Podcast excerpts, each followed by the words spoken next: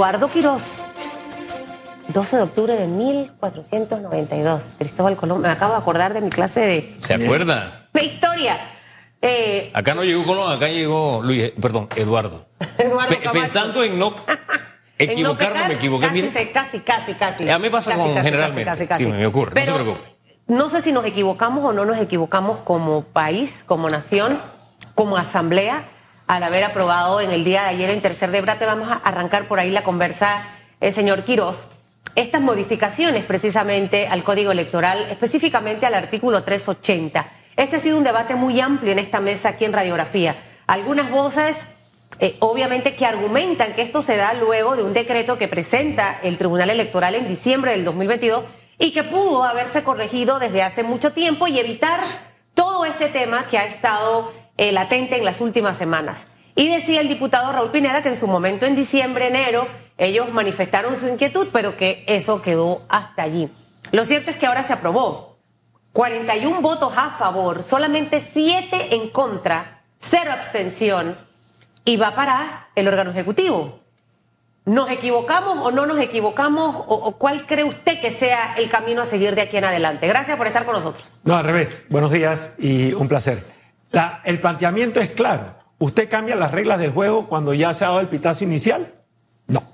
Nadie puede aceptar que eso sea algo positivo o bueno para el proceso electoral. Y eso es lo que está sucediendo. Y además de eso, que es algo que también es muy sencillo de entender, es quiénes están haciendo la reforma personas que tienen absoluto conflicto de intereses, porque están reformando una ley que les afecta a ellos directamente. Esas R son las que se van a repartir esos mismos diputados que quieren reelegirse para llegar de nuevo a la Asamblea. Tercero, esas reformas electorales que guardan relación supuestamente con la reglamentación del Tribunal Electoral, se conocen esa reglamentación desde diciembre del 2022. O sea, tienen casi un año de saber que esa norma estaba vigente y ahora se va a hacer. Entonces, sin duda alguna, hay conflicto de interés, no se cambian las reglas a mitad del juego. Tercero, están haciendo una norma que ya conocen, están haciendo una reglamentación que ya conocían. Aquí lo único que cabe, en mi opinión, es que el presidente de la República ejerza su potestad de no sancionar, de vetar ese proyecto de ley y de mantener la estabilidad en el proceso electoral. Porque de lo contrario se está abriendo una puerta muy peligrosa a que vengan otras reformas. Todavía la Asamblea legisla hasta el 31 de, octubre y lo puede hacer también en enero. ¿Eso es lo que vamos a seguir permitiendo? Oiga, e, esa, esa duda queda allí. Fíjese que a pesar de que la... Mire, mire qué tanta credibilidad tiene la Asamblea que los diputados decían, solo va esta reforma. Y todo el mundo le decía, van otras. Solamente pasó esa reforma.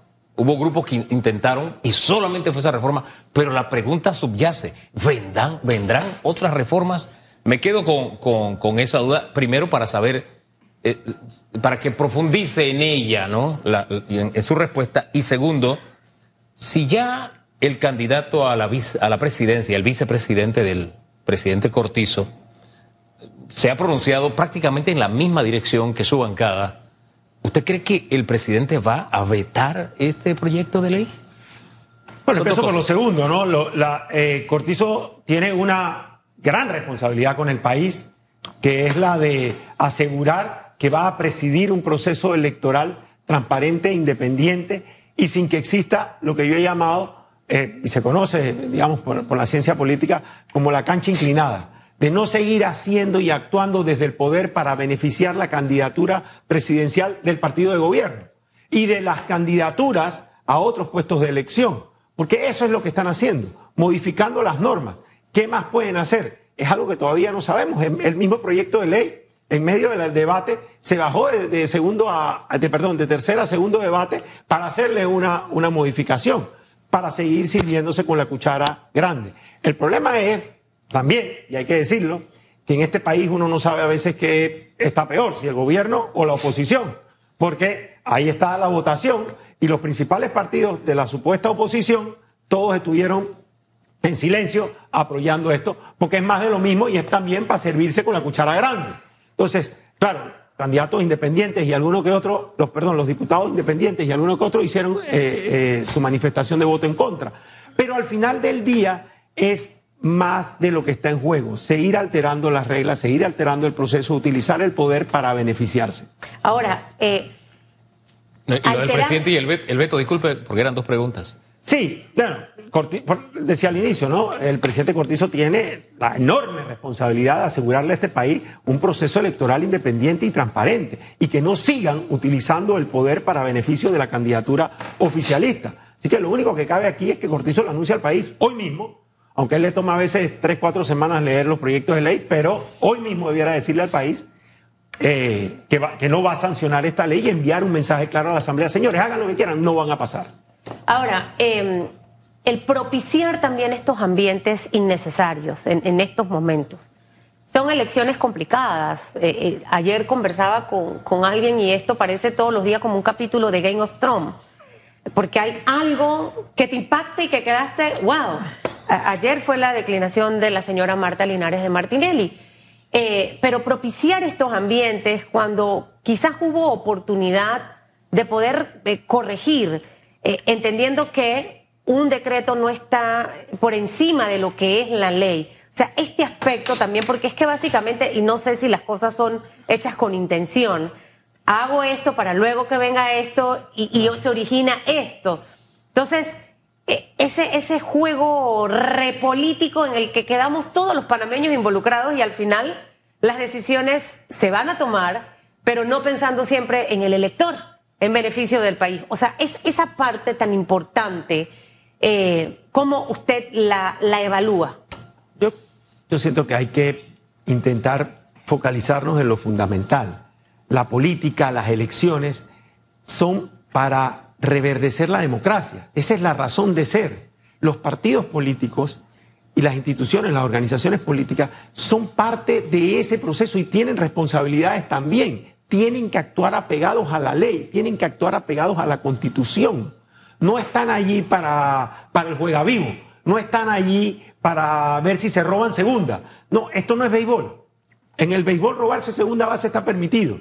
En el ejercicio democrático, robarse nada está permitido. Es más, debiera estar sancionado. Entonces usted ve que aquí lo que hay es una actuación constante por parte de las instituciones partidistas y de los, y de los quienes representan esas candidaturas de ver cómo se roban segunda base.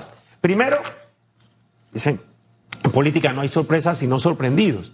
Era evidente que la candidatura del cónyuge, de quien es candidato a presidente, no está permitida por la Constitución. Hace que esa persona sea inelegible. Y eso es lo que al final del día se ha, se ha producido. Han tenido que entender que evidentemente ponían en riesgo esa candidatura y que después no iban a poder reemplazarla. ¿Por qué? Porque la Constitución no lo, prohíbe, no lo permite. Cualquier lectura correcta y sencilla de la Constitución así da como resultado. Ahora bien, por un lado, metieron la candidatura a ver si pasaba, para ver si se podían robar segunda.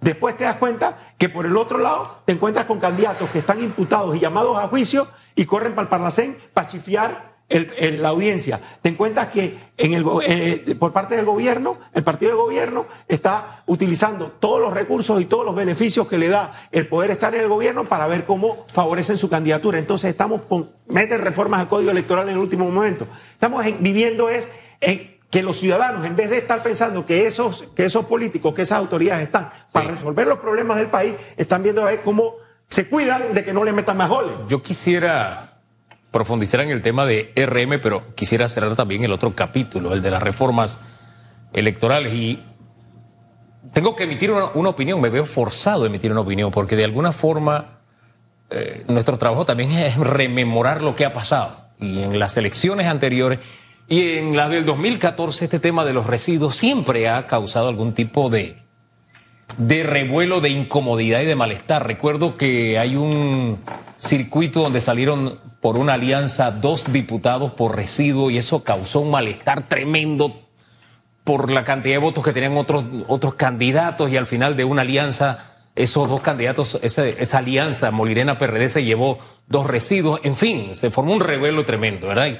Y esa fue una tarea pendiente. Entonces yo no puedo dejar de sentir que de alguna forma ese malestar se corrige ahora, porque las alianzas quedarían expresamente con un solo candidato, con una R. Y el PRD, a propósito, que ellos sabrán cómo defenderse, pero como es el más grande y el que ha recibido esto de que se quieren beneficiar, ha dicho acá, yo no quiero ninguna R, las R son palmolirena, ¿no? Este, primero, si se puede confiar en eso que se ha dicho, ya, ya han incluso dicho en qué circuitos serán las, las R's. No me deja de incomodar de verdad que sea en el tercer episodio que usted venga y me diga, ahí no son dos strikes, son tres. que se lo cambien, no son tres, ahora son cuatro. Eh, eso deja una incomodidad. Pero al final todo eso forma parte del bagaje. Me, me, resulta extraño también que antes quienes criticaban, hey, eso no está bien lo de los residuos, ahora que se da la vuelta y dice, eso también está mal. Entonces, mm, ¿por qué se piensa una cosa antes y después se piensa otra? Eso también me deja cierta incomodidad. Pero son incomodidades viendo la realidad política, sin ser parte de ella. A mí lo que me interesa como ciudadano entonces ahora es saber esto, si el presidente la sanciona, si el presidente la sanciona, si se convierte en ley de la República, tiene efectos retroactivos, es decir, las alianzas tendrían que rehacer sus ofertas electorales. Este, si se incomodan las alianzas y dicen, ¿sabe qué? Yo voy a la corte a decir que esto fue a destiempo o, lo que sea, no sé qué, qué argumento se buscará y se encontrará. Eh, eh, la corte, ¿cuánto tiempo tendría para, para eh, tomar una decisión? Es decir, mirar las cosas a futuro ante ese escenario, porque si el gobierno ha dicho hasta ahora prácticamente en bloque que esto es lo mejor, yo, a mí, la sorpresa sería que el presidente vetara esta ley. De verdad que sería la sorpresa, para mí, ¿verdad? Más allá de lo que uno pueda querer o qué sé yo. Entonces, ahí está la pregunta, ¿qué pasará si se sanciona efectos en el torneo electoral de esta reforma? Bueno, yo, yo creo que en tu pregunta está intrínseca la respuesta. La Asamblea yo no sé si usted le cree, yo no le creo nada, no tiene ninguna credibilidad, ninguna credibilidad. Entonces, que digan que no la van a utilizar, pues no le creo nada. Están haciéndola para servirse con la cuchara grande. Ya no sean ellos directamente, sino sus partidos aliados. Entonces tiene al final del día el mismo propósito, que es beneficiar a su lado, a su partido, a su alianza. El efecto de la cancha inclinada. Entonces hay que plantear de manera clara que lo que no se puede es estar truqueando las normas, las reglas en medio del juego, porque es un principio. Y cuando usted se agarra de un principio, usted va en la, ruta correcta. Cuando usted va alterando, mañana le van a decir, ah, no podemos hacer esta otra reforma porque es que nos conviene. Y nos dimos cuenta en este momento. ¿Dónde estaban cuando se discutieron esas reformas? Hubo que las aprobaron ellos mismos. Ellos mismos fueron quienes aprobaron esas reformas que están rigiendo. Entonces, a mí me parece que aquí es un tema de salvaguardar los principios, de cuidar que el sistema democrático no haga más agua, que está haciendo por todos lados, con un código electoral inclinado a favor de los partidos políticos, con un código electoral que perjudica a las candidaturas independientes, con un código electoral que favorece la partidocracia. Entonces, ¿Hasta cuándo vamos a seguir permitiendo que se alteren las normas, que se cree un sistema para favorecer a quienes están en ejercicio de la partidocracia? ¿Cuál sería la solución? Al final, volvemos después que pasa el 5 de mayo del 2024, las elecciones, se vuelve a sentar la mesa que discute reformas al código electoral o empezamos a hablar, como han dicho algunas voces, de reformas ya a la constitución para ir a lo medular. Eh, eh, quizás ya el método de residuo cociente, medio cociente ya no funciona y deberían llegar a la asamblea los más votados. Eh, porque aquí lo que ocurre es lo siguiente, en la primaria del colectivo político saqué pocos votos, pero luego yo digo, me tengo que poner las pilas porque saqué pocos votos, pero en las, en las elecciones principales saco más votos que en la primaria, pero porque la R se la dieron a Eduardo, aunque haya sacado menos votos que yo en la principal, ese es el que llega a la Asamblea. Así están hechas las reglas del juego. Porque van creando reglas para favorecer. Por eso le insisto. El residuo ya es parte de Más reformas al código o hablar de reformas a la Constitución ya. Parte de todo esto es, ese residuo es parte de la alteración. El tema de las reservas es parte de la tema de las primarias. Las primarias fueron un paso positivo en, en el proceso democrático que ya no fueran de a dedo que se escogieran los candidatos, sino que se estuviesen a través de la voluntad popular de los miembros de determinada organización. Ahora le dieron la vuelta y se invertaron las reservas, que es que sacan determinados puestos y ya no los llevan a primaria y los reparten de a dedo. O sea, volvió y volvieron y sacaron el dedo. Entonces, definitivamente, ese sistema de elección de los diputados a la Asamblea ya fracasó. Ese sistema nos está dando lo que tenemos actualmente, una asamblea de espalda al país, una asamblea que solamente está velando por sus intereses, una asamblea que en medio de la crisis en la que estamos le está planteando al país un incremento de 700 millones de dólares en el presupuesto, más de 50 millones de dólares para la descentralización paralela, que no es otra cosa que plata para la campaña. Seamos claros en decirlo, la descentralización paralela son 50 millones de dólares más para utilizar a través de juntas comunales y a través de consejos municipales en beneficio de esos mismos diputados y de esos mismos capos políticos. Entonces, están ahí. Ese sistema para mí fracasó y sí, efectivamente, tenemos que ir a repensar cómo la voluntad popular se expresa de mejor manera a la hora de seleccionar a sus representantes. Hombre, que vaya lo básico. Un ciudadano, un voto, porque en esto donde te suman votos, a veces el, voto de uno vale tres, cuatro y cinco veces. Con una asamblea mucho más chica y con una asamblea pues, en la que esa, esa, ese ejercicio de la, de la representación esté constantemente rindiendo cuentas. Pero de vuelta a la pregunta anterior, si ya se han hecho las alianzas, las postulaciones, los acuerdos de parte de los diferentes grupos, ¿esta ley tiene efecto retroactivo para lo que ya se hizo? ¿Tienen que rehacer su oferta electoral en los plurinominales? Eh, ¿Qué efecto tendrá en este momento de ser sancionada como esperamos que el presidente lo haga? Es, parte de la, de la respuesta a lo que decíamos hace un momento, más incertidumbre. No es si la norma puede que parece como que resuelve un problema, es que la norma crea un problema en sí porque ya plantea ese debate. Entonces quedamos en la misma. Vamos a ir a debatirlo ante el Tribunal Electoral, cómo lo interpreta el Tribunal Electoral, terminará en la Corte en materia de constitucionalidad. Entonces, más incertidumbre, más enredo a un proceso electoral que está para resolverle los problemas a la gente. no es que estamos escogiendo representantes para que se sirvan con la cuchara grande, es que estamos escogiendo representantes para que le resuelvan el problema al país. Y más confundida la población con esto. O sea, si ahorita estábamos ya enredados con el cociente, el medio cociente, el residuo, ahora con esto la cosa la alianza territorial peor como dicen en el interior. Pero señor Quirós, Eduardo Quirós, dos temitas súper importantes que no podemos dejar que se queden en el tintero sin hablar. Estas alianzas que hemos visto eh, eh, a lo largo de estos últimos días, que quizás en nuestra historia política nunca antes, alianzas inimaginables que están ocurriendo después de rupturas eh, bien difíciles y complicadas como las que vivió el Partido Panameñista con Cambio Democrático en su momento.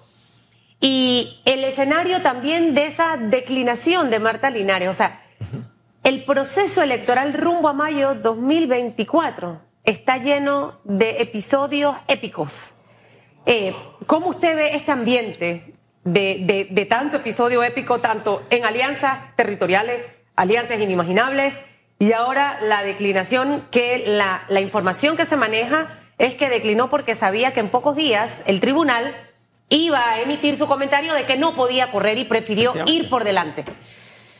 Porque, porque estaban tratando de robarse segunda base. ahí está la norma, la constitución, clarísima, pero querían ver si la podían meter. Y así está constantemente.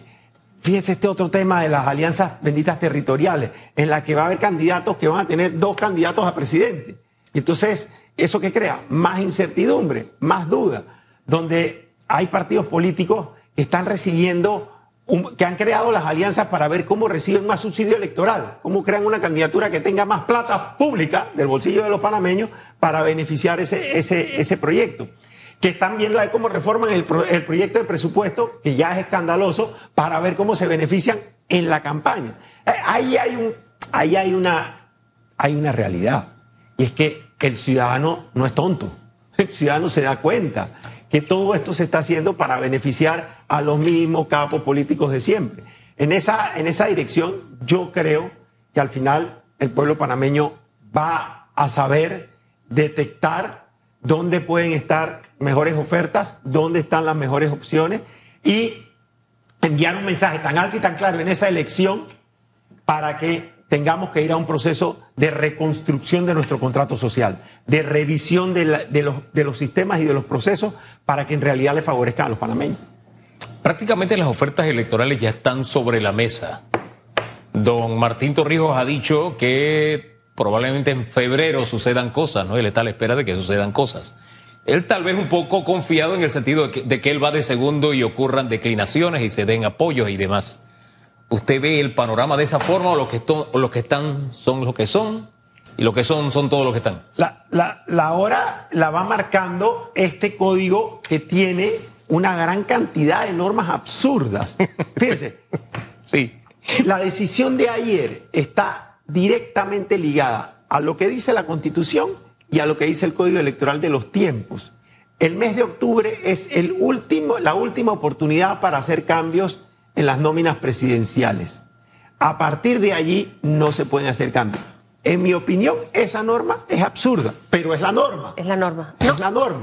No se pueden hacer cambios. Si usted, después de octubre, le renuncia el candidato a vicepresidente, no lo puede reemplazar. Es la norma, es lo que dice ahí, ahí están las reglas, las vieron en su momento, nadie dijo nada. Pero sí Entonces, puede pasar que en febrero ocurra, aunque no esté en la norma, me bajo, Hugo, y voy a apoyarte a ti. Eso, eso es Claro, permitido, ¿no? Eso podría pasar, porque es una situación de hecho, pero significaría una debacle para, esa, para ese partido que, que declina. Entonces, al final del día es que está en discusión. Toda esta incertidumbre, que depende mucho de la interpretación del Tribunal Electoral, toda esta incertidumbre, lo que en mi lectura hace más es que el ciudadano se aparte, está atento, pero está asqueado. Claro. Está atento, pero está molesto. Claro. Que esté todo el mundo viendo a ver cómo se sirve con la cuchara más grande. Que esté todo el mundo viendo a ver cómo se beneficia, cómo velan por sus intereses y no en cómo resuelven los problemas de la gente. Señor Quiroz, usted eh, aspiraba a, a- a ser uno de los tres con más firmas. El- lastimosamente ahí, tres fueron por delante. Usted a estas alturas, eh, 12 de octubre, jueves, ha visto opciones dentro de este gran océano de candidatos y de, y de alternativas a la que pudiera estar eh, apoyando Eduardo Quirós, eh, porque básicamente el, el voto pareciera que se divide entre el resto de los candidatos y algunos especialistas como, o analistas ahora, eh, que se llaman políticos como Marco Ameglio, que ya no es un candidato, pero se considera analista político porque le gusta la política, asegura que esto no va a ocurrir, no hay la suficiente humildad ni madurez política para que se dé esta gran alianza de este resto que hay. Eh, y no sé si usted está con, inclinado hacia al- alguna el- propuesta, le gusta Para- algo, sin decir nombre. Para mí está claro, para mí está claro que la conformación de las, de las alianzas ya está definida, que la conformación de las candidaturas ya está definida. Como bien dijiste, yo tomé la decisión personal de participar en política porque creo que hay una gran debilidad en los liderazgos democráticos y que este país lo que necesita es más participación política para mejorar el sistema. Ahora bien, las circunstancias no se dieron. En alguna medida también fui víctima de todas estas normas de la cancha inclinada que favorecen la partidocracia, permitiendo que miembros de partidos políticos inscritos corran como independientes, lo cual es un sinsentido. Pero en las circunstancias actuales, como un panameño más, te digo algo, creo que hay una gran debilidad en las propuestas. No he encontrado hasta ahora ninguna que realmente le plantee al país los cambios de fondo que tenemos que hacer. Ninguna. Dicho eso, dicho eso, por supuesto que he visto con muy buenos ojos el acuerdo entre el grupo Vamos y el, y el partido Moca, porque me Acuerdo parece- parcial, a propósito. Es un acuerdo parcial, lo cual me parece muy positivo, porque intenta abrirle dentro de las reglas, intenta abrirle un espacio a las candidaturas independientes, que tengan más posibilidades de competir en esa cancha inclinada que favorece a los partidos políticos. Así que definitivamente ese es el escenario que veo. Hay mucho todavía por, por, por definir. Y bueno, están la- las semanas por delante donde se O sea, toman eh, decisiones. m- más o menos lo que entendí es que sería con vamos y otro camino, por ahí la cosa. Porque Lo- no, lo que entendió fue que lo que dije, uno de las propuestas que hay, todas, todas, me parece que están todavía deficitarias de enviar un mensaje más potente y más claro de en realidad dónde está el cambio, dónde está la, la forma en la que vamos a hacer un mejor país. Eso en términos generales. Luego, este en particular me parece un buen acuerdo porque abre, y es parte de lo que yo estaba planteando, démosle ese refrescamiento a la política con las candidaturas independientes. Entonces, hay ahí un acuerdo que me parece positivo. ¿Usted en algún momento va a manifestar su eh, eh, apoyo a alguno de estos grupos o se va a mantener distante? Cier- ciertamente, ciertamente no creo que llegue a las elecciones como alguien que diga no, no hagamos nada, porque estoy absolutamente convencido que este país necesita más participación. Hombre, y en medio de la macarronada que... Macarronada. Así está el momento. Esta es con macarronada con, Sí, con está- corazón de pollo. No, yo- no, no, ni siquiera le pongan ingredientes, ¿no? Es que estaba haciendo memoria de las elecciones que me ha tocado cubrir y no, no recuerdo un ambiente previo a las elecciones tan enrevesado que este. Y en gran medida por lo que usted apuntaba, el propio código electoral que obliga a que la gente se case antes de ser novio. Una cosa tremenda, ¿no? Pero en fin, gracias, siempre orientador, escucharle. Don Eduardo Quirós. Muchas gracias a ustedes.